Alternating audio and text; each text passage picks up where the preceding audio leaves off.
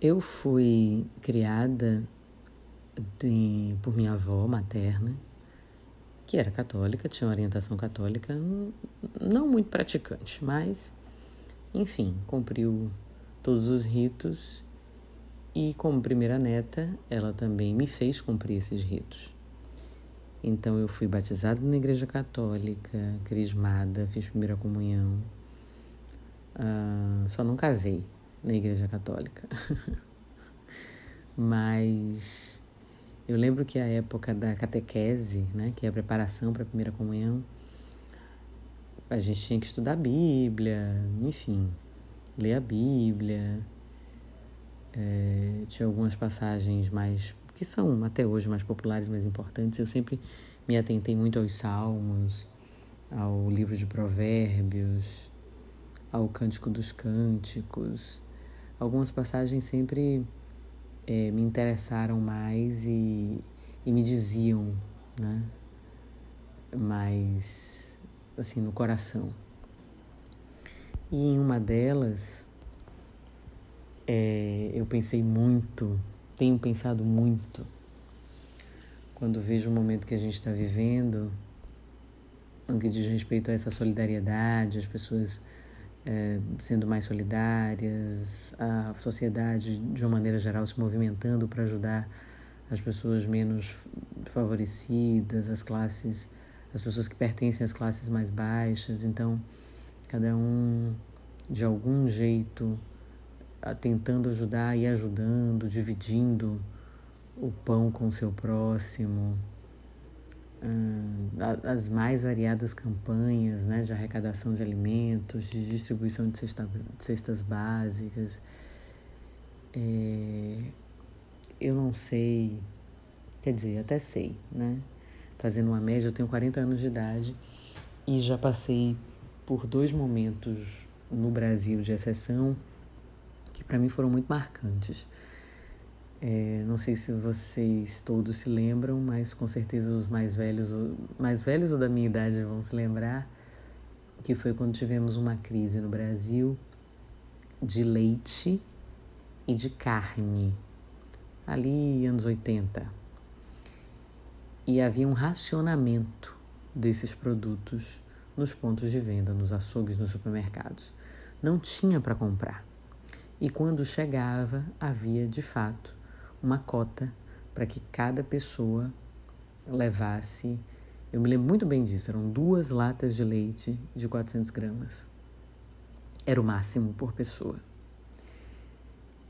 E nesse meio tempo, o Brasil começou a importar um leite que vinha de outros países, uma lata grande, amarela.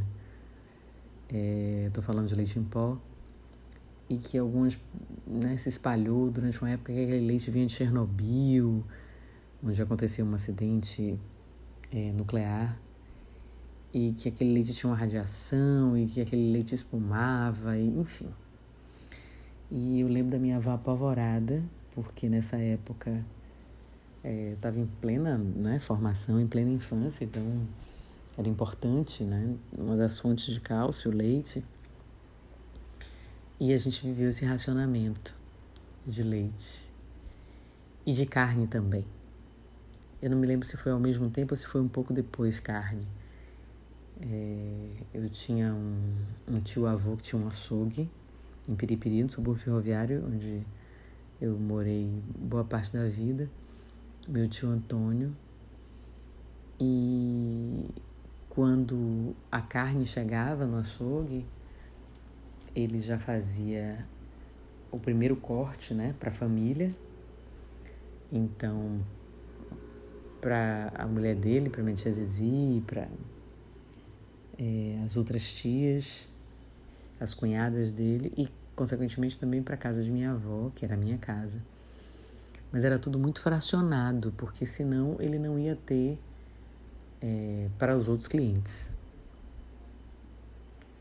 Então, quando eu vejo hoje esse momento que a gente está vivendo e que ainda não estamos no racionamento de alimentos, apesar de que em alguns supermercados já há algumas restrições no que diz respeito a compra de itens, né? a quantidade de, de compra de alguns itens associada a esse, a esse, esse boom da solidariedade, que eu acho que deveria ser uma constante para a vida, eu me peguei pensando e quase me envolvendo numa discussão por conta da qualidade dos alimentos. Não é possível que, diante de tantas lições que, pelo menos eu tenho aprendido com essa pandemia e essa quarentena, e que tenho observado não só a minha transformação, mas também né, os movimentos de tudo ao meu redor, que a gente ainda faça acepção de pessoas e de comida. Que a gente separe o melhor para a gente e deixe o intermediário ou pior para os outros, com um carimbo de que estamos sendo solidários e de que aquilo é melhor que nada.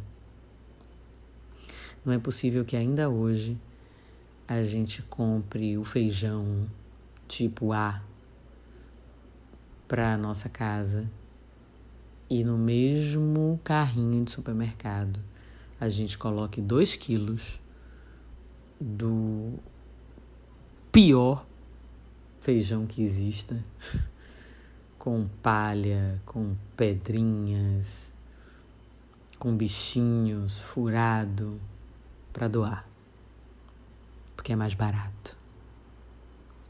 Eu já disse aqui outro dia, né? Que o mundo nos ensina desse jeito.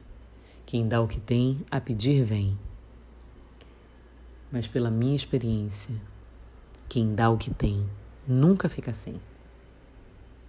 O que eu desejo para mim, eu desejo para o universo.